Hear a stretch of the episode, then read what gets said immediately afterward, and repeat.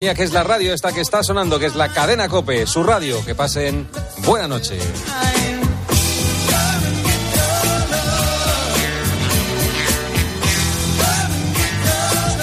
Tiempo de juego en Cope. Un año más, el número uno del deporte. ¿Tienes ganas de apostar en el próximo partido? Entra en winamax.es y aprovecha la mejor variedad de apuestas del mercado. Podrás ver las supercuotas del día y contar con las opciones del My Match y del Cash Out para hacerlo a tu manera. Winamax, no esperes más, la emoción a un solo clic. Winamax, las mejores cuotas. Juega con responsabilidad, solo para mayores de 18 años. Es la una a las 12 en Canarias. Última hora en Cope. Estar informado. Hoy se va a celebrar el mitin convocado por el Partido Popular contra la amnistía. El acto va a contar con el apoyo de los 11 presidentes autonómicos del partido y de los expresidentes José María Aznar y Mariano Rajoy. La cita es a las 12 en la Plaza de Felipe II bajo el lema Frente a la amnistía, igualdad. Los populares esperan concentrar a miles de personas para defender la igualdad de los españoles y para proclamar que la nación no está en venta. Su previsión es llenar esa plaza y de ahí y para arriba y dar sensación de fuerza a dos días del debate de investidura de Feijó. Maribel Sánchez. Máxima movilización y no solo desde Madrid. Ya viajan hacia la capital los autobuses fletados por las delegaciones del Partido de Andalucía, Castilla-La Mancha, Aragón, Valencia, Asturias, Castilla-León, Cataluña, para aquellos que defiendan la igualdad entre todos los españoles. Es el lema del acto que presentará Ayuso y Almeida y en el que Feijó estará arropado por Aznar, Rajoy y la mayoría de los líderes autonómicos. El PP está volcado en la convocatoria de este domingo en la plaza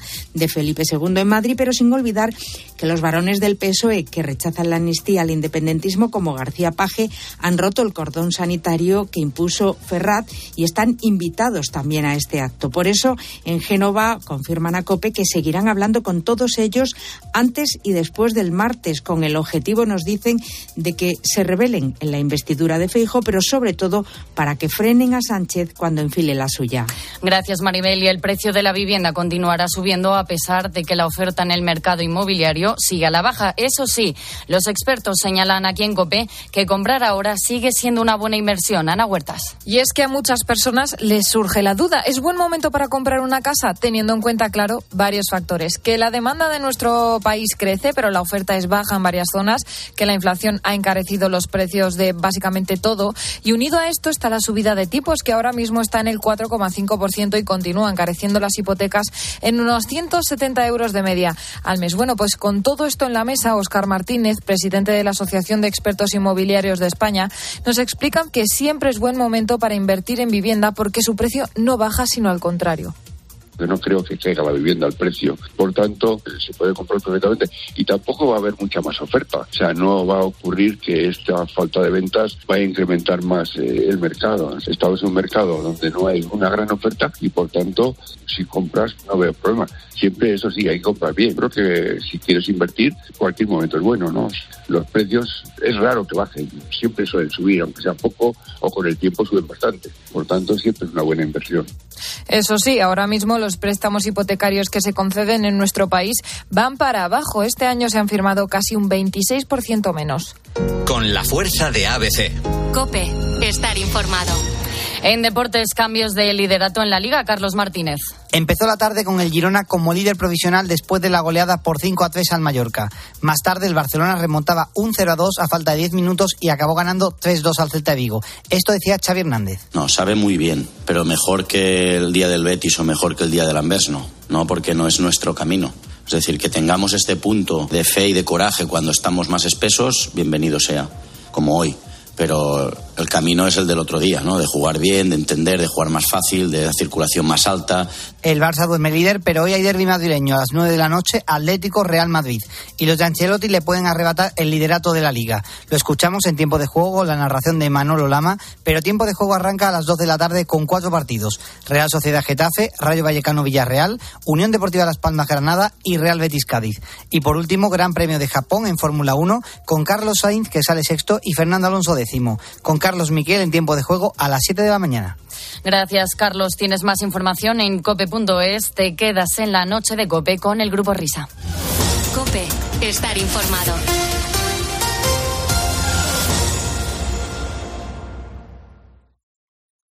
Escuchas la noche. Con el grupo Risa. Cope, estar informado. Hola. Te saluda Pepe Domingo. Una canción especialmente grabada para ti, que llega con el ritmo vivo de la moda de las boutiques jóvenes de El Corte Inglés. Porque en estos días, más que nunca, qué grande ser joven. Qué grande ser joven. Belter, El Corte Inglés y yo estamos contigo. Qué grande ser joven. Qué grande ser joven. Vente con nosotros. Vamos. Vente conmigo.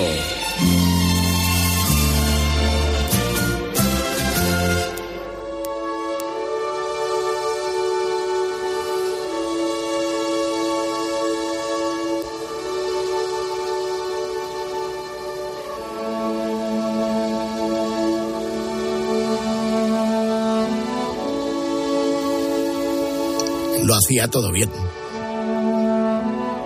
Hola, hola. Pues sí, habéis acertado. Hoy vamos a dedicar el programa a la memoria de Pepe Domingo Castaño. ¿Quién se habría imaginado que una semana, justo hace una semana, casi a estas horas, cuando estábamos con nuestra hora vintage, nuestros chascarrillos, nuestras historietas, justo en ese momento, Pepe Domingo se nos estaba marchando. Y nosotros, ajenos a ese desenlace fatal, terminamos aquel programa a las 5 de la mañana y cuando vas cogiendo el primer sueño, de repente, de súbito, recibes ese WhatsApp del maestro Whopper que dice, Pepe ha fallecido. Y producto de la incredulidad del momento, conectas la radio, escuchas a Antonio Raed, la Alcarria Sound, a Manolo, a Juanma, y te sientes como descolocado, absolutamente fuera de juego. Y luego viene Cristina, y Herrera, y Espósito, y otra vez Lama, y otra vez Juanma, y Armenteros, y Evia. Y después, el primer tiempo de juego sin Pepe.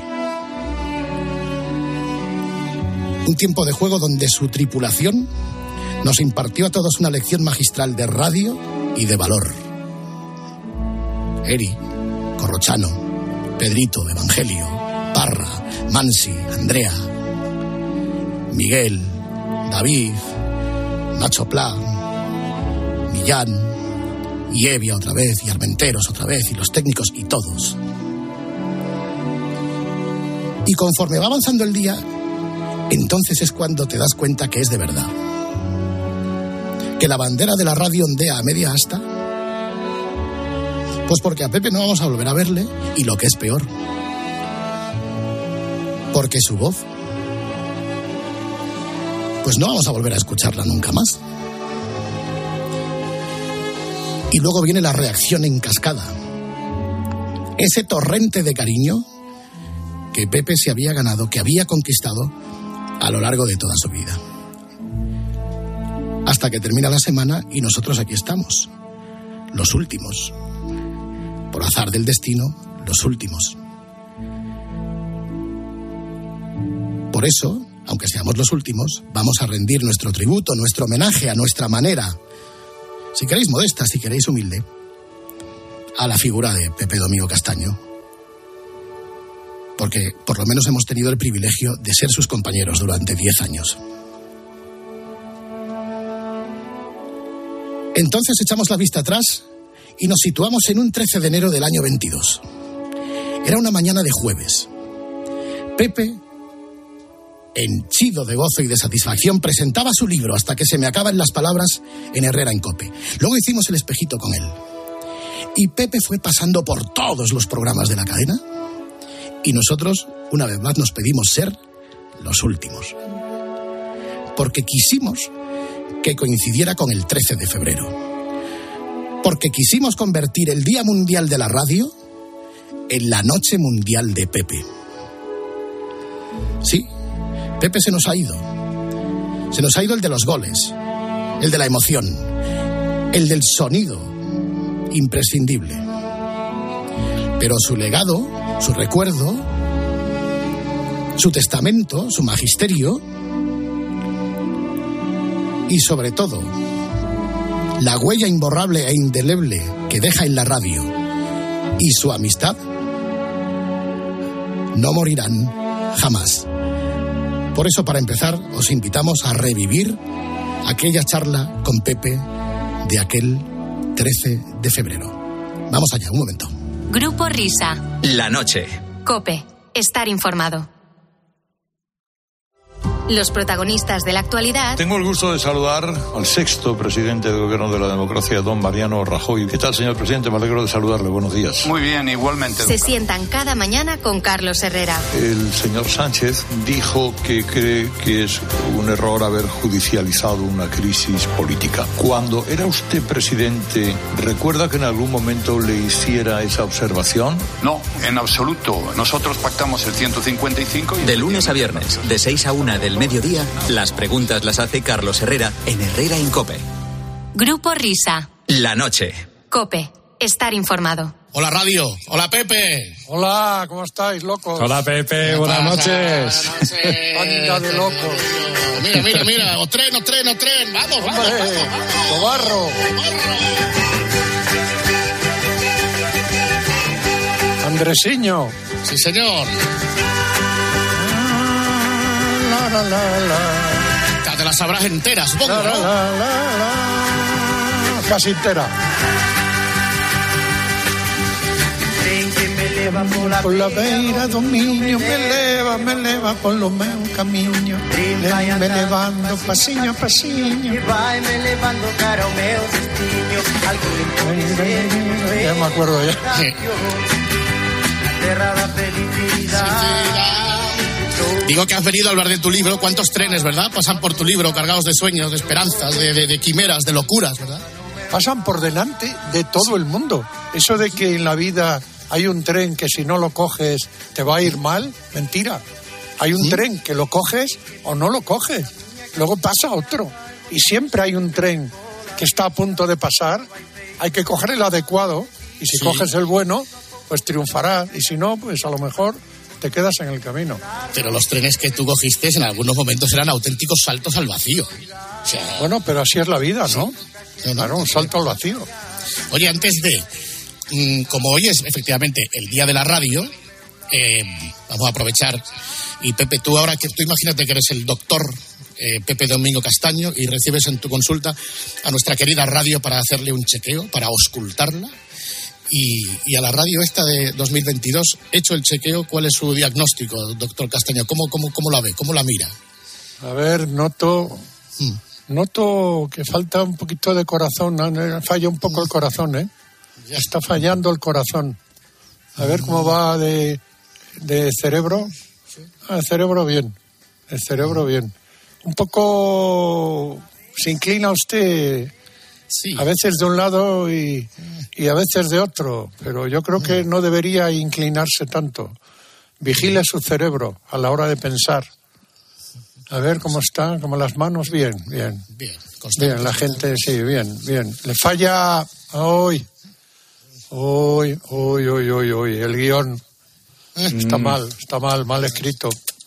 Mal escrito. No sé si la máquina o la mente, pero le falta guion, ¿eh? A ver, cómo andamos de miedo y de atrevimiento, bajo, bajo, nos atrevemos poquito, ¿eh? Ah, pero en general el diagnóstico, a ver, ¿cuál es?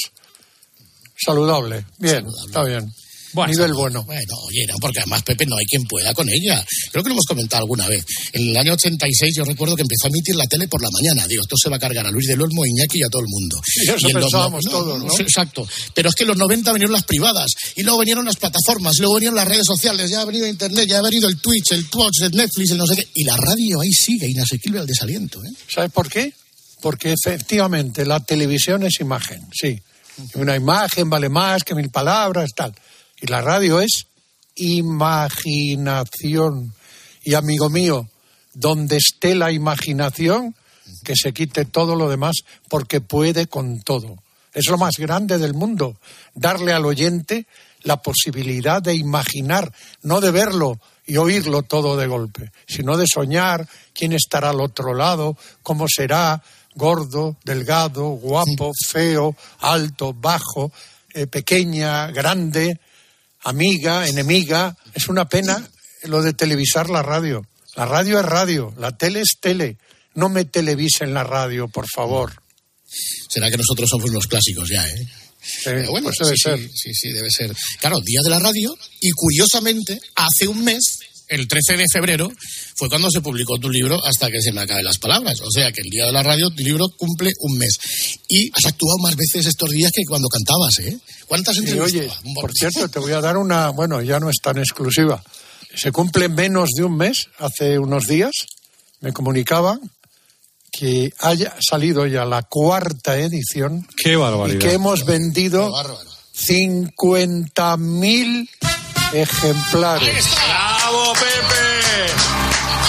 O sea, una locura, una locura, no me lo creo todavía. Oye, y, y siempre que decimos que vendemos 50.000 ejemplares, vamos a recordar eh, para quién va el libro. El Vamos libro va para sí. Cáritas y una asociación a ESLEME que es, estudia los casos de lesiones de médula espinal eh, provocados por accidentes de tráfico. Me parece que más actual que esa asociación no la hay y voy a ayudar por partes y a partes iguales a las dos. Creo que es lo que debe hacer una persona que está agradecida como estoy yo a todo lo que me ha dado la vida, que me ha dado mucho más de lo que yo le he pedido. Es una forma de agradecerlo de todo corazón. El libro, hasta que se me acaben las palabras, cumple su primer mes.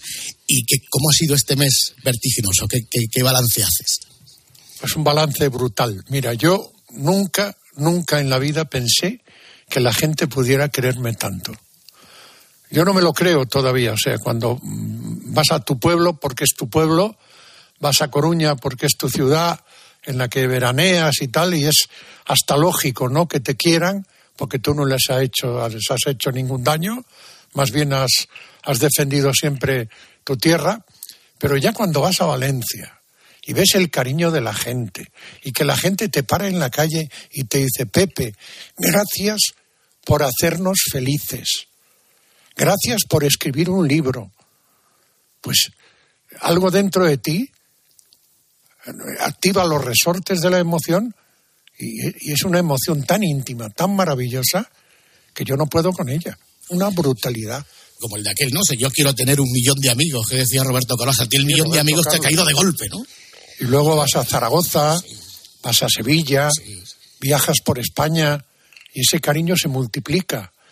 Bendita radio, ¿no? Que te da la oportunidad de poder palpar en directo que todo lo que dices desde un micrófono al exterior, hay gente que lo recibe, lo entiende y lo respeta, lo ama y lo agradece. Gracias en mi nombre, en nombre de todos los profesionales de la radio, en este día de la radio, a todos los que hacen posible que sigamos aquí, que son los oyentes. Y en esas firmas de, de libros, ¿qué has notado? ¿Qué te cuentan? ¿Qué te dicen? ¿Qué te cantan? ¿Qué te susurran? ¿Qué- Viene gente que hace años eh, no ves, gente que, que ya no te acuerdas de ellos. Ellos creen que te acuerdas, pero claro, han pasado a veces, me pasó en mi pueblo, gente de mi pueblo a la que yo no había vuelto a ver, porque ahora viven en una aldea cerca de Padrón, no he vuelto a verlos, pero en cuanto me nom- me nombraban algún detalle de la vida que yo había tenido con ellos, entonces me acordaba y, y me abrazaba a ellos para que viesen que, que- que seguía queriéndoles, ¿no? Aunque no, no me acordase demasiado de sus nombres. Y, y en La Coruña me pasó lo mismo.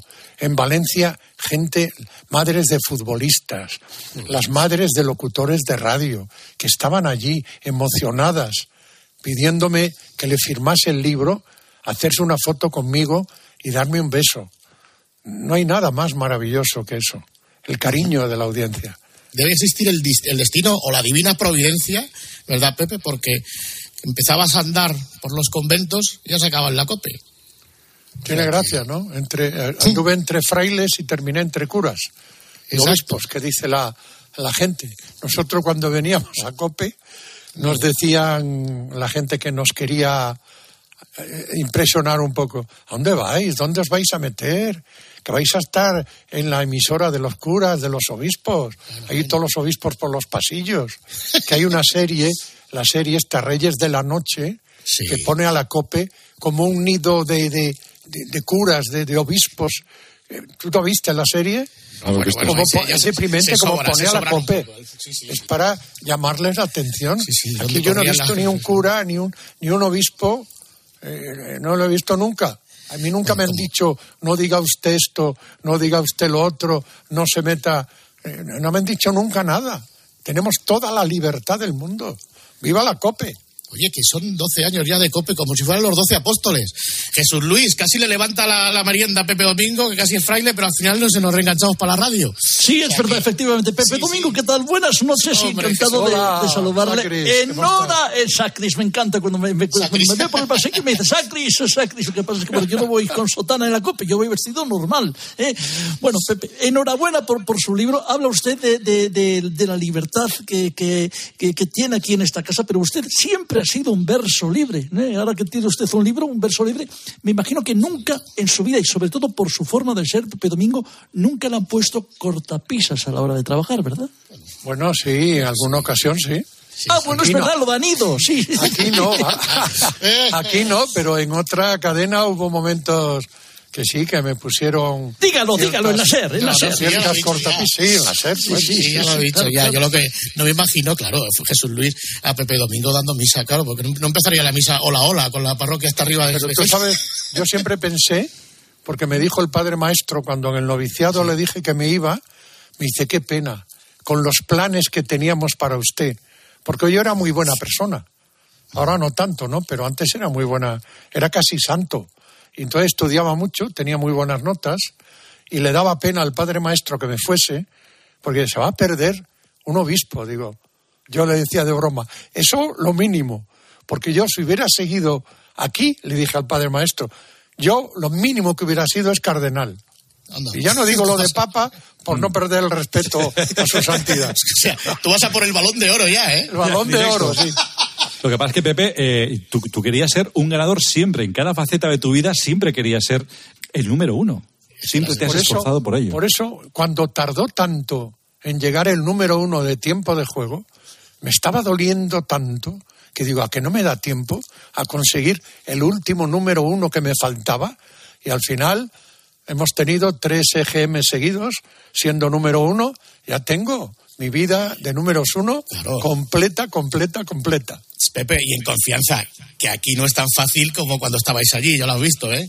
No, claro que es difícil. Primero porque el EGM parece que prima mucho eh, ese lado. La, la- el EGM prima mucho el recuerdo y lógicamente hay programas que tienen una repercusión en la gente que cuesta mucho trabajo cambiar por una repercusión nueva. Nos ha costado 10 años y pico eh, conseguirlo. Oye, y pensar que, aunque Pepe ya lo comentó en alguna de sus 600.000 entrevistas que ha dado estos días, y pensar que casi nos quedamos sin libro, tío, que casi lo tiras a la basura, que tiras la primera parte, no te gusta y no quieres seguir haciéndolo. Pero ¿cómo Bueno, es que, era- es que eso? para mí era muy mala. Bueno, era muy mala y era muy, muy, muy íntima, demasiado íntima. Y digo, ¿a quién le va a interesar lo que yo pensaba cuando era niño, lo que pensaba de mi pueblo, lo amargado que estaba en la oficina, las juergas que me corría en las verbenas, las mujeres que, de las que me enamoré? ¿A quién le va a interesar eso? Entonces, cuando lo escribí, quizá necesitaba en aquel momento escribirlo, porque no estaba pasando un buen momento, me sirvió de relax para pasar ese mal momento, y cuando volví a leerlo, dije, esto es una porquería, y cogí y lo guardé. Y digo, ¿para qué lo guardé? Pues para que mis hijos lo publicasen si querían cuando yo me muriese. Y ahí quedó olvidado. Pasaron 15 años. Y un día un señor de La Coruña, Juan Luis Mirabet, oye en un programa de radio eh, de Juanma Castaño, creo que fue, o de Alcalá, es que no estoy muy seguro, o de Joseba, uno de los tres, que dije que tenía un libro escrito, pero que era muy malo y que no lo iba a publicar. Y el tío me dijo, ¿te atreves a enviarme el libro? Y digo, nada, déjalo, sí, es una porquería, que no, está muy mal. Mándamelo, por favor. Me insistió tanto que se lo mandé. Y a los tres días me llama y me dice, oye, esto Esto es un bestseller, esto es un tiro, pero está incompleto. Si quieres que lo que te gestione la publicación, que se van a pelear por él, tienes que escribir la segunda parte, porque la primera parte terminaba cuando llego a Madrid de Santiago. Ahí termina.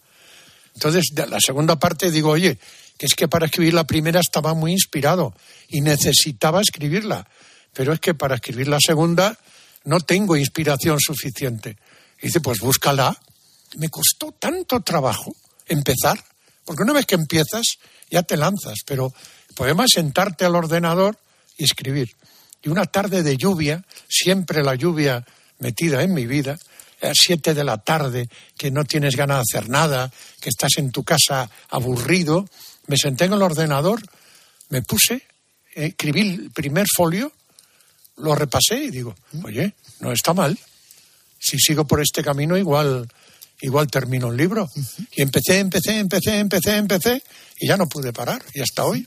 ¿Te costó mucho autodisciplinarte, digo, para esta segunda parte, sabiendo, como sabemos, el trajín que lleváis de miércoles de Champions, jueves de Europa League, fines de semana eternos, toda la tarde ahí con el tiempo de juego, para ponerte, para sentarte y para escribir? ¿Te costó mucho autodisciplinarte o no? No, si quieres algo, buscas tiempo de donde sea. Y a mí me gustaba escribir, entonces veí que me salía fácil. Yo escribo muy rápido. Cuando escribí la primera parte, la escribí a mano, a una velocidad que mi mente iba tan rápido que mis manos no eran capaces de escribir a esa velocidad. Y lo mismo me pasó en el ordenador. Tuve que repasarlo muchas veces porque como escribo con, con cuatro dedos nada más, me, me, me equivocaba mucho de, de, letras y tenía que echarle un repaso cada vez que terminaba una página, ¿no? Y a veces no entendía lo que había escrito, pero bueno, más o menos lo, lo entendía por cómo estaba escrito. Y me costó muy poco, de verdad, me costó muy poco. ¿Cómo va a tirar un libro, como decía Paco el otro día, y estoy totalmente de acuerdo con él?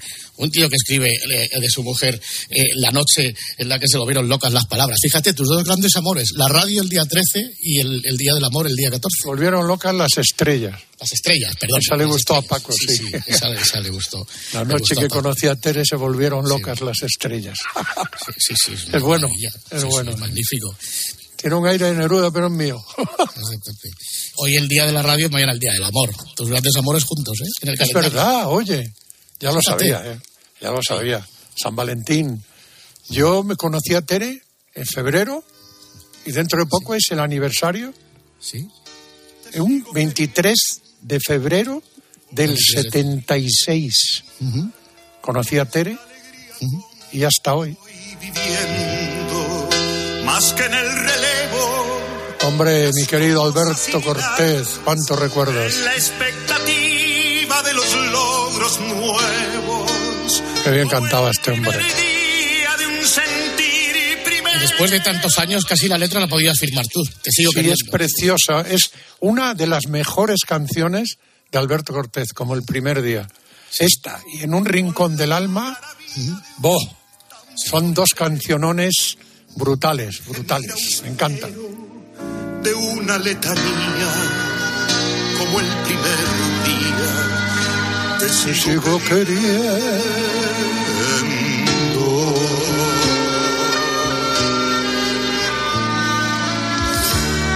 Qué bonita.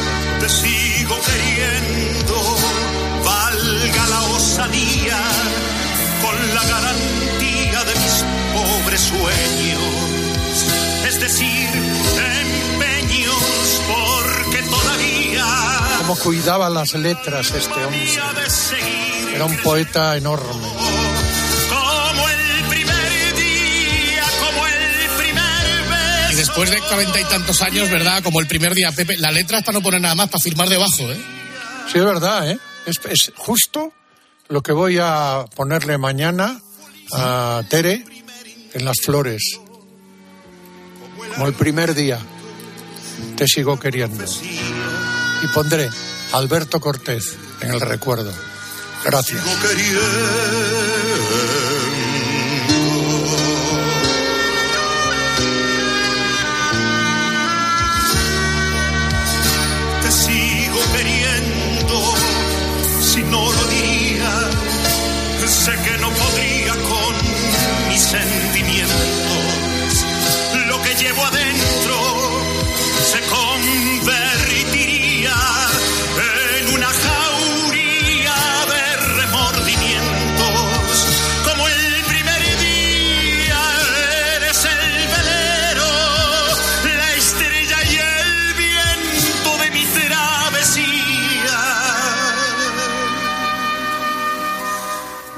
Filosofía, mi apasionamiento, mi mejor acento, mi soberanía, como el primer día te sigo queriendo. Como el primer día de un sentir primero. Bueno, pues además de Alberto Cortés, eh, yo creo que hay otras leyendas eh, musicales en la vida de Pepe Domingo. Vamos a establecer conexión con alguna de ellas. Venga, lo preparamos, vamos a hacer esta pausita. La noche. Con el grupo Risa. Cope. Estar informado. Bueno, no podía faltar otro de los grandes amigos de Pepe. Julio, ¿estás por ahí? ¿Qué tal? ¿Cómo estás, querido Hombre, Pepe? sabía que no podía faltar. No, no podía faltar porque es que dices barbaridades en mí en el libro. Dices barbaridades. ¿Cómo, cómo, cómo voy a ir yo en la... no, siento, pero es que esto lo tengo que hacer público. Que la gente se compre el libro, pero esto lo voy a contar, Pepe, lo siento. ver, ¿Cómo que iba yo contigo en un coche por la Gran Vía de Madrid y saco la ventana y empiezo, voy a ser mejor que Rafael, voy a ser mejor que Rafael, usted Sí, pero me lo, has, conocer". me lo has negado toda la vida. Y Toda es la verdad, vida porque te yo estaba allí. Yo estaba allí. Y no fue en un coche, has equivocado. ¿Dónde fue en fue? un paso de peatones. En un autobús de línea, fue. No, el paso de peatones de la Gran Vía, de una acera a otra, te pusiste delante de la gente y dijiste, ¡eh, soy Julio Iglesias y voy a ser más famoso que Rafael! Y la gente te miraba, ¿ese quién es? Ese loco. ¿Eras tú?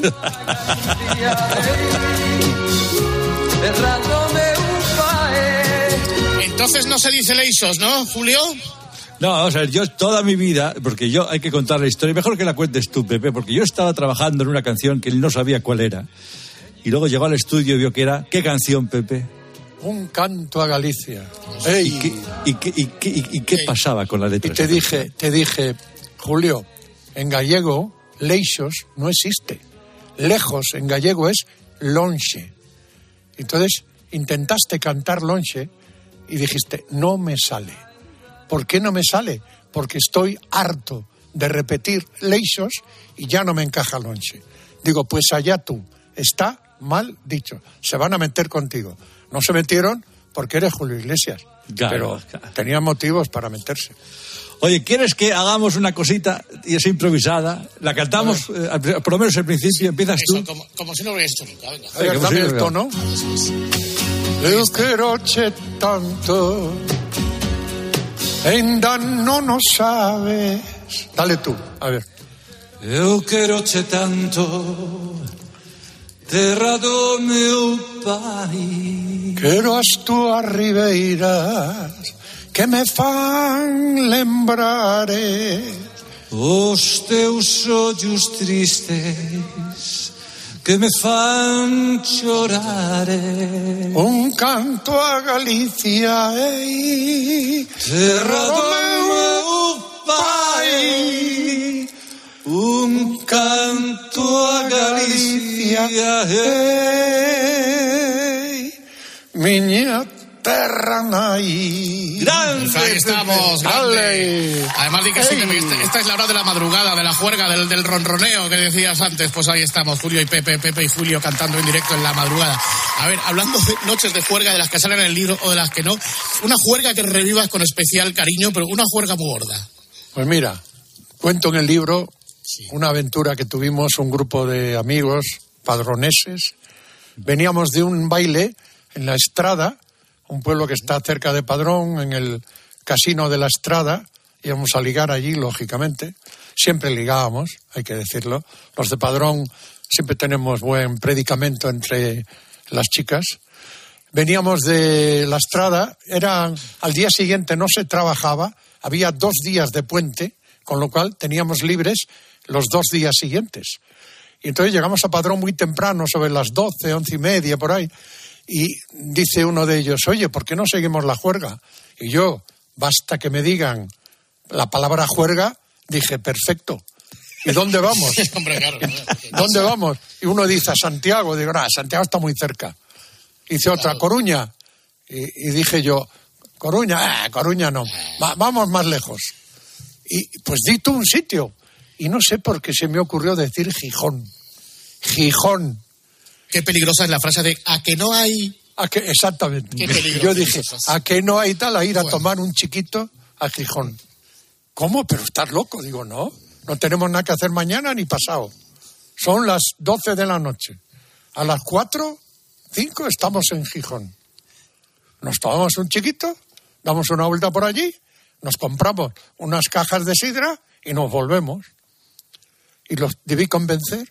Hablamos con el taxista, le preguntamos cuánto valía el viaje, habló con su jefe, el jefe le dijo la cantidad, ya no me acuerdo, pagábamos a medias y nos fuimos a Gijón, tal como estábamos. Entonces, claro, nosotros nos fuimos, al poco tiempo estábamos dormidos y yo cuando desperté estábamos entrando en Gijón y yo no me lo creía, porque claro, se te pasan los efluvios del alcohol y de la noche eh, tal, y, y- y te despiertas entrando en Gijón y no hubiera pasado nada, no hubiera pasado nada y se hubiera enterado si a la vuelta no nos pegamos una leche con el coche. Tuvimos un accidente, allá se fue la sidra, por todo lo- bueno, se rompieron todas las botellas, nos chocamos contra, bueno, se quedó dormido el, el chofer y cayó en un terraplén, tal, dio la vuelta al coche, no nos pasó nada, afortunadamente, pero claro, se enteró todo el pueblo. Y no veas tú la coña a partir de ese día. Mira, los de Gijón, mira, Mira, mira, que se fueron a mira, tomar un, chiquito a Gijón. Eso ¿qué tal fue Gijón? de juerga, de juerga, juerga de mi vida. Inolvidable. no sé, pasando de la juerga a las, a las emociones, para mí el- uno de los capítulos más emocionantes es tu debut en Radio Galicia, eh, sin que lo sepa tu madre, con la complicidad de tu hermana, ese primer día. Yo creo que, no sé, después de debutar, de, de casi casi convencer a, a tu hermana, a tu madre, de que escuche la radio para escuchar a Pepe, probablemente cuando luego hablas con tu madre es cuando quizás no se acaban las palabras, pero quizás no las encuentras. No, pues no, yo, yo, yo, yo estaba llorando como un niño. Mi madre fue, la primera que lloró fue ella. Claro, yo al terminar, cuando ya mi madre me había escuchado y le había dicho a mi hermana Chicha, que en paz descanse, le decía, ay Chichiña, este Pepe me va a volver loca. Ay Pepiño, que estás como, estás como una cabra. Y entonces, al terminar, de cuando hice la- el indicativo y puse el disco de Jimmy Fontana, El Mundo, la llamé y no pudimos hablar no pudimos hablar. Entonces yo le dije, no te preocupes, que te voy a hacer muy feliz, que yo cuando he elegido esto es porque estoy muy seguro, y ya está, y, y ahí, ahí empezó todo. No, stanotte amore non ho più pensato a te. Ho aperto gli occhi per guardare intorno a me. ¿Cómo se quedan las canciones, Dios? ¿Verdad que Yo sí? cada vez que escucho esta canción es que me viene todo el mundo aquel encima, Santiago, la calle del Franco, la Rúa del Villar, las novias, el, teatro que hacía con Ditea, un orfeón en el que yo cantaba, el compos que entonces se llamaba el Santiago, los partidos de fútbol, las juergas. Dios mío, cuántas cosas. Y todas dentro de una canción. ¿Verdad? En apenas dos minutos. Exactamente. Es una historia de una vida resumida en una canción. Que además yo ni conocía. ¿Sabes por qué la puse? Había varios discos allí y dije, además lo dije en antena, y digo, anda, voy a poner este disco de un cantante que tiene gafas, como yo, Jimmy Fontana. Y cuando terminé de poner el disco me dice la locutora, oye, en la radio no se habla así, ¿eh? Digo, ¿pero qué he dicho? No, en la radio hay que presentarlo con, como con, ahora, con ustedes. Y digo, yo eso lo harás tú, yo no. Claro. Yo vengo aquí a hacer lo que yo sé hacer. Y entonces, claro, ya- no se estilaba. Decir, y ahora voy a poner un disco como estuviese en tu casa. No, no, un no cantante estilaba, con claro, era- eso que se llama Jimmy Fontana. Era la voz del locutor de ahora ustedes van a escuchar. Esa- eso la es lo que canción, quería ella. El tono de la radio. de ahora Claro. ustedes van a escuchar una canción del cantante Jimmy Fontana para no sé qué. Claro, pero tú de alguna manera, de verdad, mm, mm, pues no sé, eh, llevaste a cabo la, ¿verdad? la técnica de hablar de los discos, de, de cortarlos a la mitad, de cantar Claro, las canciones. cortarlos en la mitad, eh, hablar encima. y decían, eso no, no te va a escuchar la gente. Y digo, ya verás. Ya verás como sí. Es decir, que por ejemplo, Pepe Domingo nos trajo aquí éxitos internacionales. Tú, por ejemplo, estrenaste el Proud Mary de la Creedence aquí en España. Sí, señor. Me lo Eh. trajo un amigo de Inglaterra y estrené en España Proud Mary de los Creedence Clearwater Revival. Me hacía mucha gracia. Y los estrené en España, sí señor. Otro recuerdo grande, grande, grande. Qué buen tema, ¿eh? Aquellos años de música son irrepetibles. Ahí vamos. Los 70, los 60. oh.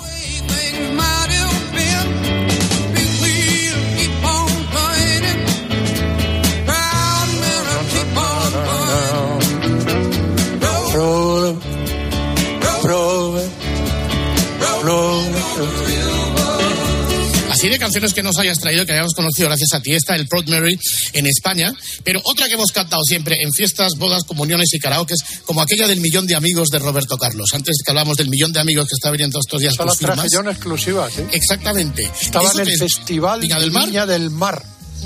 Hicimos el gran musical allí. Vino de invitado Roberto Carlos y le dije, oye, cántame la canción que cantaste ayer en el Festival de Viña que has estrenado. Y la cantó en el gran musical. Y no solo eso, me dijo, tengo un disco para ti, Pepe. Él me llama Pepe. Y me dio el disco y me dijo, exclusivo, no lo tiene ni la Casa de Discos de España. Y claro, llego a España, lo pongo y me llama a CBS y dice, eh, pero ¿cómo se ha estrenado este disco? Que todavía no ha salido. Y digo, ah, milagros de la técnica. Milagro. Qué canción más bonita. Te lo bajaste de internet, le diría. Exactamente, sí. No, dije que me la había dado él, o sea que no. Todos hemos cantado alguna vez esta canción, di que sí.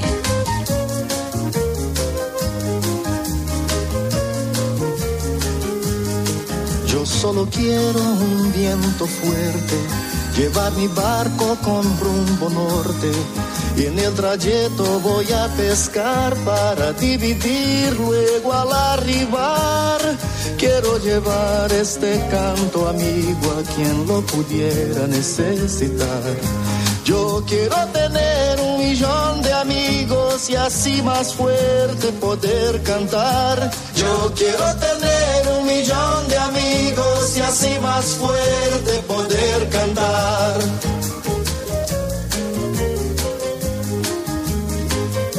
Y otra que traje a España, que no lo he dicho nunca también, una vez que fui a Mochima, en Venezuela, oí la bilirrubina de... Sí, sí. ¿De Juan Luis Guerra? De Juan Luis Guerra, y pedí una copia en una casa de discos de allí, me la dieron y la traje a España. La bilirrubina de, de Juan Luis Guerra. La estrené también en España. Por causa de tu amor cristiana, que fui a parar enfermería. Sin yo tener seguro en cama. Y me inyectaron suero de colores. ey, y me sacaron la radiografía. Diagnosticaron mal de amores. Al ver mi corazón como latía. Uy, y me trastearon ante el alma con rayo X cirugía. Y es que la ciencia no funciona. Solo tu beso, vida mía. Bueno, entonces todavía me gustaba la música, ahora ya Todavía. me gusta, me gusta bastante menos. Ahora ya. Eh, Me gusta más el fútbol. Cuando estás en casa, Pepe, tú eres de cuando te pones música, te pones eh, CDs, tiras de Spotify, es demasiado moderno para ti, vas a vinilos. Solo escucho música cuando tengo que hacer una mención, o sea, cuando tengo que inventarme una mención, me pongo a escuchar música, A ver qué a ver si encuentro el estribillo adecuado. Pero si no, yo no escucho música y te voy a decir la verdad, que se la dije un día a Juanma y no se lo creía, no escucho ni radio. ¿Cómo haces Lo digo con toda mi sinceridad. Yo no escucho radio. No escucho radio. Escucho radio, hago radio. No la escucho. Pero no escuchas radio porque no te gusta la radio que hay no, ahora. No, ¿o no, no. Porque no, porque por ejemplo estoy leyendo, porque tú, porque te, como estoy leyendo y me, no puedo estar leyendo y escuchando música. Los hombres no podemos hacer dos cosas al mismo tiempo. Por ejemplo, pongo a Herrera mientras desayuno y ni leo la prensa, porque tengo la prensa delante de mí, ni escucho a Herrera. O sea que es imposible, no puedo, no puedo. Yo con música tampoco puedo. Fíjate, hay mucha gente que sí, que estudia con música, No, y tal, yo- pero es que a mí se me va la cabeza la música. Es, es- es difícil hacer dos cosas a la vez. Muy ¿eh? difícil, Es muy para mí, desde claro. luego. Ah, Hablando de las músicas que tú utilizas o que buscas para, para cantar los anuncios, me hacía mucha gracia la que cuentas en el libro del, del talonario. Vienes a contar algo así como que os reunís con los de Bancotel y que tú al principio no lo acabas de pillar mucho, pero estás pensando a ver qué música le podías poner a eso, ¿no? Yo, yo solo pensé en eso, porque es que no entendía qué era, qué era Banco Hotel. Y le digo, a ver, Antonio, porque era Antonio Alonso, directivo del Atlético de Madrid, estábamos en Lucio, y le digo, a ver, explícame, porque yo no acaban. No, que los hoteles tienen una serie de habitaciones que no ocupan y que las venden a precio, pero entonces tú cómo lo coges el talón, el hotel, no sé qué. Me dije, bueno, no me expliques más.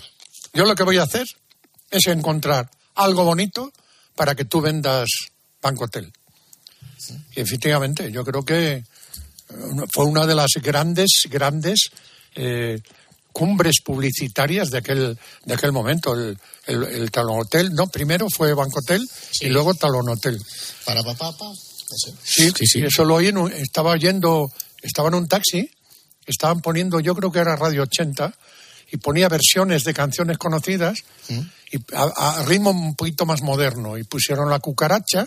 La talonario, talonario Banco Hotel. La canción sale en, cual- en cualquier, como nosotros las voces, me imagino, ¿no? Algo Si así. piensas en algo durante buena parte de un día o dos días, al final todo lo que haces lo relacionas con ese algo que estás pensando y lo adaptas todo a ese algo y casi siempre sale lo que tiene que salir. Y, y si tuvieras una, una máquina del tiempo ahí delante de ti, el aparato, y quisieras revivir un programa, un día, un momento de radio, mañana por la mañana, un ratito, ¿a, a- a- a qué programa, a qué momento volverías? Pues mira, volvería a un programa que fue el primero que hice en la SER, que se llamaba Cita a las Tres. Era un programa, cuando yo entré en la, cuando me fichó la SER, aparte de hacer era musical, me dijeron, tienes que hacer también un programa diario, la mañana está cogida ya, la tarde también, solo queda un hueco. ¿Y cuál es? Dice, a las 3 de la tarde. Y digo, "Esa hora no oye la radio nadie. Nadie está comiendo. Es igual, por eso queremos que lo hagas tú para que te oigan. Anda, va.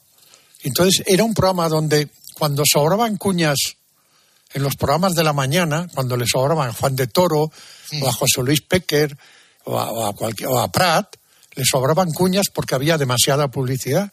Entonces, la- aquel programa de 3 a 4 iban todos los sobrantes de cuñas del día.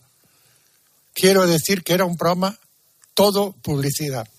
Bueno, pues, ¿quieres saber que al mes de estar con cita a las tres se convirtió en uno de los programas más escuchados de la emisora?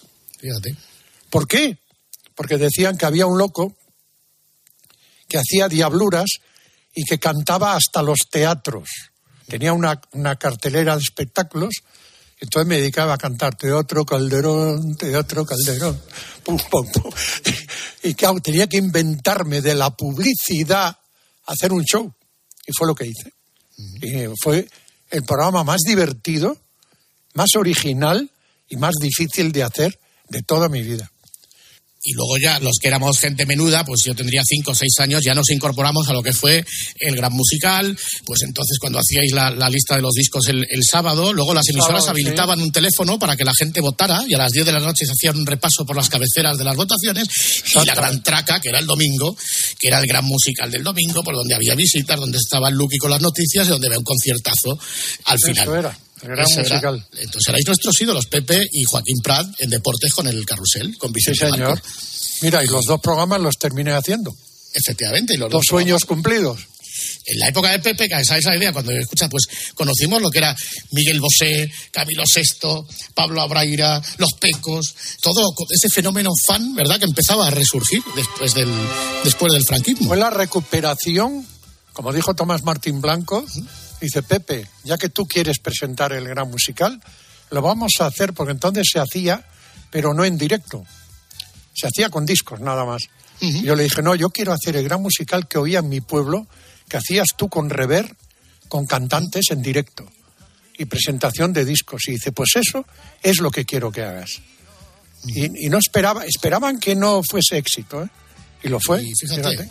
mira, aquí está Pablo Braida. Otra vez es tarde y pronto, otra vez se ha vuelto tonto el corazón. Corro cruzando al azar los semáforos. Yo no sé si es verdad, no sé dónde lo escuché o a quién, que en, un gran musical con Pablo Abraira, con esta canción, que se llama ¿Quién tiene un duro de amor? Empezaron las fans a tirar duros al escenario. No de lo cinco recuerdo pesetas. yo. Pues No lo recuerdo. se lo- Puede se lo ser, escuché. No lo recuerdo, pero puede ser. Sí, sí. Pablo Abraira fue varias veces, o sea, no fue una. Pablo era entonces número, número fuerte y fue dos o tres veces al gran musical, Pablo. dármelo. ¿Quién me da fuego o mejor? ¿Quién puede dármelo? Y aquello ya, pues digamos que decrece en el 79. Yo cuando era pequeño, yo cuando dejaste de hacer el gran musical pensaba que te habían echado. O No, algo no, así. lo dejé yo. Ya, ya, por eso. Pero lo he leído que lo dejaste tú. Pero ya al, al escuchar luego a Pepe Cañaveras, que también lo hizo muy bien, pero yo creí que te habían largado de la radio. Como ya no te escuchaba, digo, Pepe, ¿dónde está? Me lo han quitado. No, fue coincidió con que empezó a triunfar mi disco, Motivos, en América. Entonces me pidieron los mexicanos que me fuese a América un mes para promocionar esta canción de niña, pero sobre todo Motivos, que estaba de número 3 de las listas y que si yo iba la convertiría en número uno. Entonces pedí permiso a Tomás Martín Blanco y a Rever para irme un mes y no hacer el gran musical. Entonces me dijeron, pero ya, pero tú no estás, tiene que hacerlo alguien. Y yo ya estaba un poco... García, lo podía haber hecho García, que Sí, estaba claro. Estaba un poco Saludos, mosca eh, con gran el... musical. Comenzamos, los 40, número 40. Estaba un poco mosca con el programa, ya no me, inter- no me gustaba demasiado y aproveché y le dije a Rever, oye, ¿y por qué no dejo el gran musical y aprovecháis este mes que voy a estar en México, probáis a alguien que yo voy a buscar para sustituirme y si vale, que siga él con el gran musical y yo cambio de faceta porque estaba un poco aburrido ya. Y me dice, vale. Y me, ¿a quién eliges? Dije yo, pues a Pepe Cañaveras.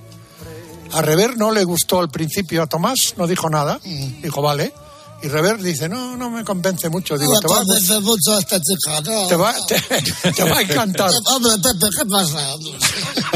Y entonces lo Hombre. llevaron, eh, cuando yo no estaba, estuvo cuatro, cuatro semanas y cuando volví pregunté, ¿qué tal? Dice, estupendo, ya te puedes ir. Y me fui. Solo quería tu vida para vivirla contigo. Quisiera darte mi vida, que la vivieras conmigo. Quise motivar tu vida, quise motivar tu vientre, quise motivarte toda quise motivarte siempre. Quise con nuestros motivos motivar un tiempo nuestro. Y que motivo a motivo naciese un motivo nuevo.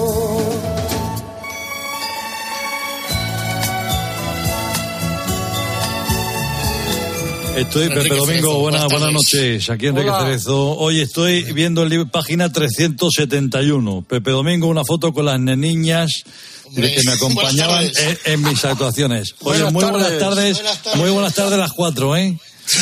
Estamos, pero, es que, pero luego estoy viendo aquí la página 89 ¿Sí? que veo que, que tenías una, una cara, no sé si tendrías 13, 14 años, pero ya apuntabas, ¿eh? Bailando ¿Sí? con una novia en una fiesta. O sea, no, no era mi novia, era una tía que, que conocía, pero no era una. no- ponen ahí la novia. Oye, yo te digo lo que veo aquí, dice, bailando con una novia y además bien amarrados, ¿eh? O sea, más, más cerca, imposible. No, muy bien, muy bien. Pero esa de la que ibas detrás, que no te atrevías a decirle nada, ¿era esa? No, no, no. Ah. Esa nunca, nunca llegué a. Era un amor platónico. Ah. Mm. Bueno, ella lo sabía porque le escribía poemas y se los mandaba al colegio. Pero Ah, como yo era pobre y no la familia era bastante pudiente, yo era no me querían a mí. ¿Quién no escribió un poema, no? Como decía la canción de Maritrini, aquella. Exactamente, De amores. amores. amores. que van marchando como las olas del mar. Amores los tienen todos. Otra pedazo de canción.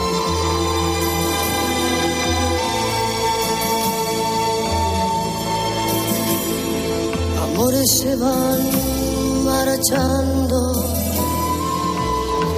Las olas. como las olas del mar.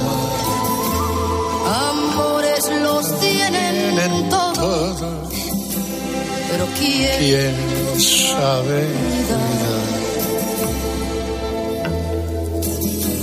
El amor es Es una como una barca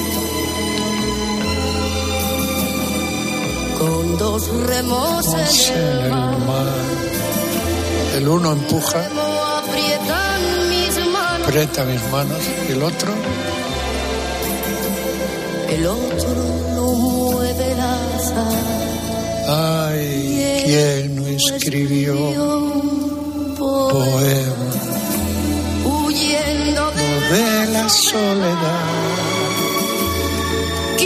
Quien ¿Quién a sus 15 años no dejó su cuerpo abrazar?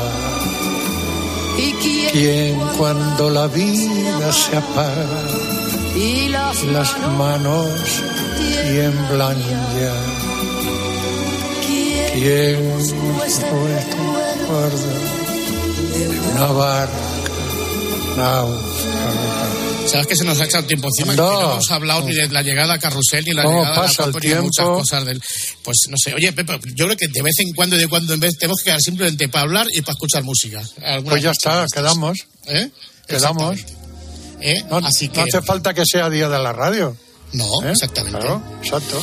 Y para ello, y para decirte adiós, te traemos aquí a Libertad Lamarque y a Pedro Vargas, que algo saben cantar. Yo creo que están aprendiendo. A ver cómo le va. Quiéreme mucho. Hombre, Dulce amor mío. es la canción de mi madre. Que amante siempre. Cuántas veces la he cantado con ella en todas las fiestas del Santiaguiño, en todos los mejores momentos. Qué bonita. Y tus caricias. Mi sufrimiento. Acalla. Imagino que estará mi madre por ahí, por el cielo, cantando aquello de... Cuando se quiere de veras, como te quiero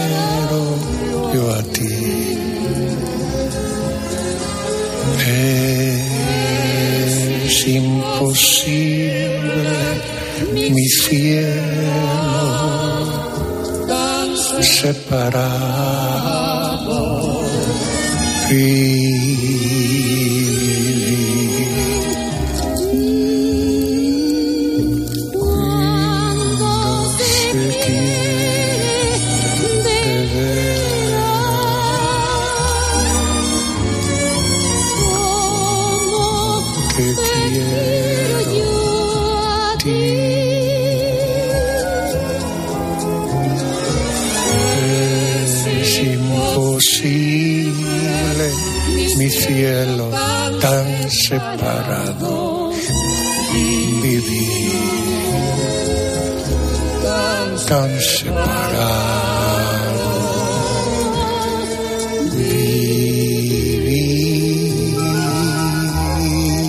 Me acaben las palabras, Pepe, te queremos mucho. Hasta siempre. Gracias. Igualmente, un beso. Gracias, amigo. Gracias.